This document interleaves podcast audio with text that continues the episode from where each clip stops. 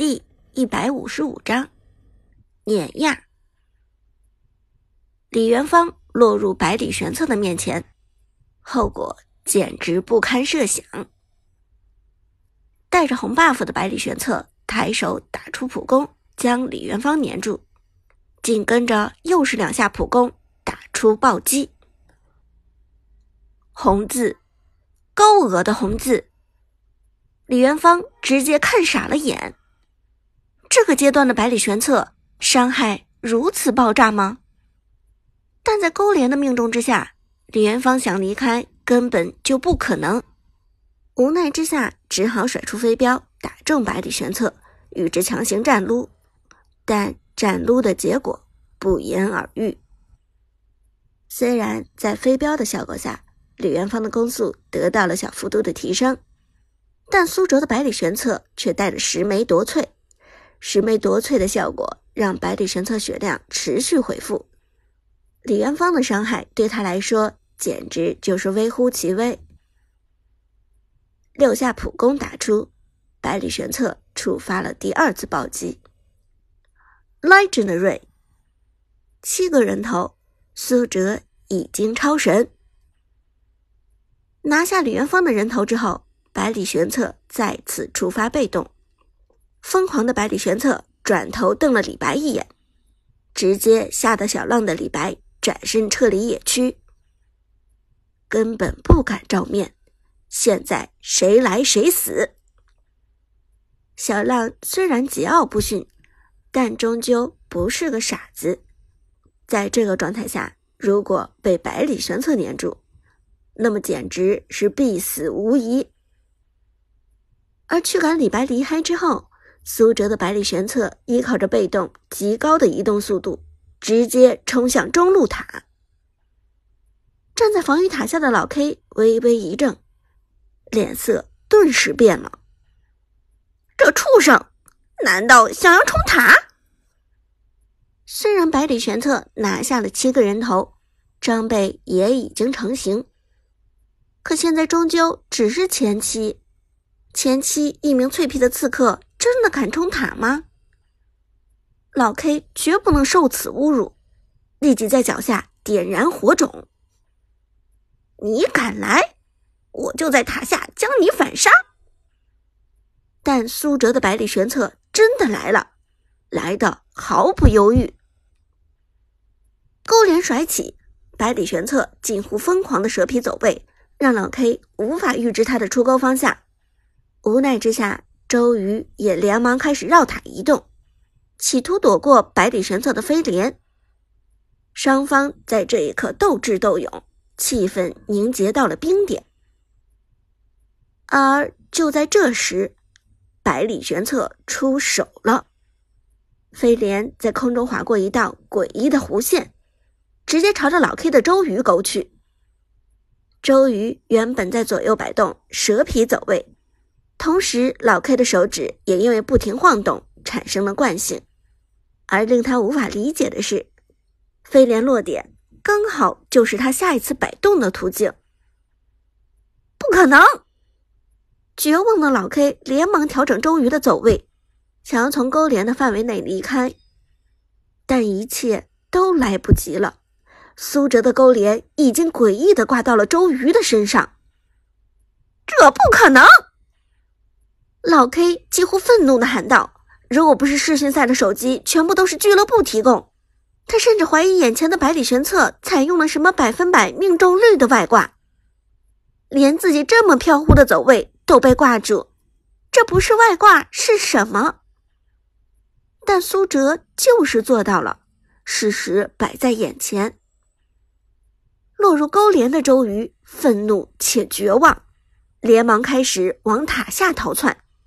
就算百里玄策有着极其恐怖的被动，他也不信百里玄策敢在塔下将他强杀。而此时的苏哲冷笑一声，利用五秒被动快速走进防御塔的射程内。防御塔的第一下攻击并不会对他造成太高伤害，只要别在防御塔下待得太久就可以。根据当前版本防御塔的机制。防御塔的连续攻击叠加伤害，被防御塔连续命中的次数越多，这个伤害也就越高。因此，苏哲只要保证百里玄策承受防御塔四次以下的伤害，那么他就不会被击杀。这对于他来说并不是难事，因为百里玄策的位移太灵活了。冲进防御塔的过程中，苏哲调整站位，直接绕到了周瑜的后方。这时，防御塔的第二次攻击从天而降，一旦命中，将会造成更加高额的伤害。就在此时，百里玄策给出大招“顺连闪”，挥舞飞镰的过程中，直接抵挡防御塔百分之五十的伤害，并且翻滚到了周瑜的另一端。紧接着，苏哲衔接二技能二段，将周瑜甩飞，两次位移加一次甩飞。成功将周瑜投掷出了防御塔的保护范围。靠！此时的老 K 束手无策，交出闪现的他一点自保的办法都没有。落地后的百里玄策一招一技能拉扯将周瑜甩开，同时自己也躲开了防御塔的射程。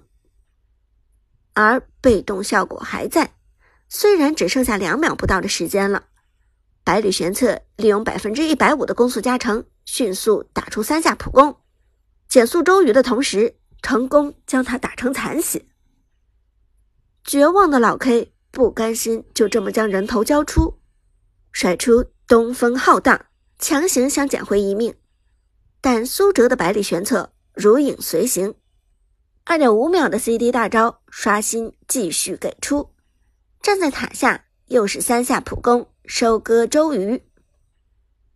此时，由于百里玄策已经离开了一次防御塔，防御塔的伤害叠加机制已经重新计数，因此再扛下两次防御塔的伤害也无法击杀他。更何况现在的百里玄策坐拥十夺萃和一把末世，吸血效果无敌。Legendary，第八个人头。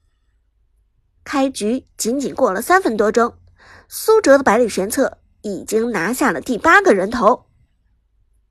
我就靠了！被塔下强杀的老 K 颜面扫地，扔下手机之后，痛苦的扶住额头。他万万没有想到，这一次的世训赛 A 组的处境比上一次更惨。堂堂实训赛居然打出了人机练习的效果，而且他显然就是人机中的鸡。堂堂炮战队的第一位正式队员被打成了个鸡，这样的羞辱让老 K 嘴唇惨白，脸颊却涨得通红。怎怎么可能？这到底是怎么回事？老 K 浑身因为愤怒而颤抖，他根本不相信苏哲的水平有这么高。上周末明明一起较量过。当时的苏哲被小浪的李白急秀陷死，就这样的一个货色，怎么可能碾压自己？老 K，其实对面的苏哲真的很厉害。这时，A 组的辅助低声说道：“上周如果不是 C 组经济碾压太严重，苏哲的百里玄策肯定能开瑞全场，而且全场顶着两千块的经济差。”苏哲的百里玄策不是照样三杀四杀吗？放屁！那都是他在抢人头。老 K 红着眼睛呵斥道：“没有咱们，他哪来的三杀四杀？”辅助被老 K 训斥后，并不生气，只是觉得有些悲哀。呵呵，老 K，那现在呢？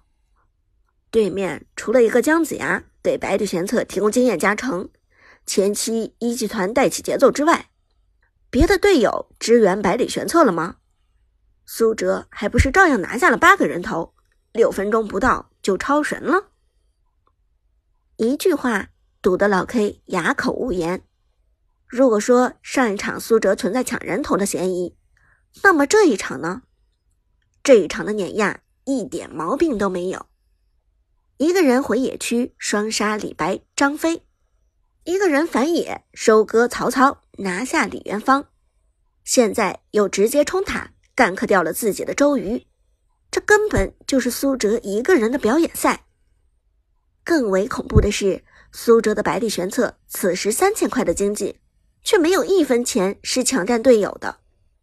反野结束后，敌方野区让给上单老夫子，也没有强占兵线脏兵，回到野区仅仅抢下了本该被李白偷走的红 buff，其余的野怪也一个没动。苏哲的经济不是拿着人头，就是收割敌方的野区，这样的行为不仅带起了自己，也没有拖后队友的发育。百里玄策就像是一支锋利的银针。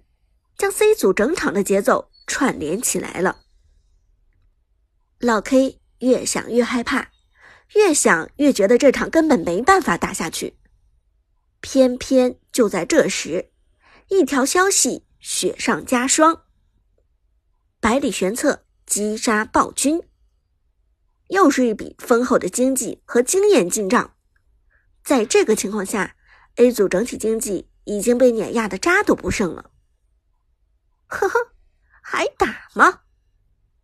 老 K 迷惘的看手机屏幕，周瑜已经复活在了泉水中，但老 K 没有行动的意思，任凭自己的周瑜呆呆的站在原地。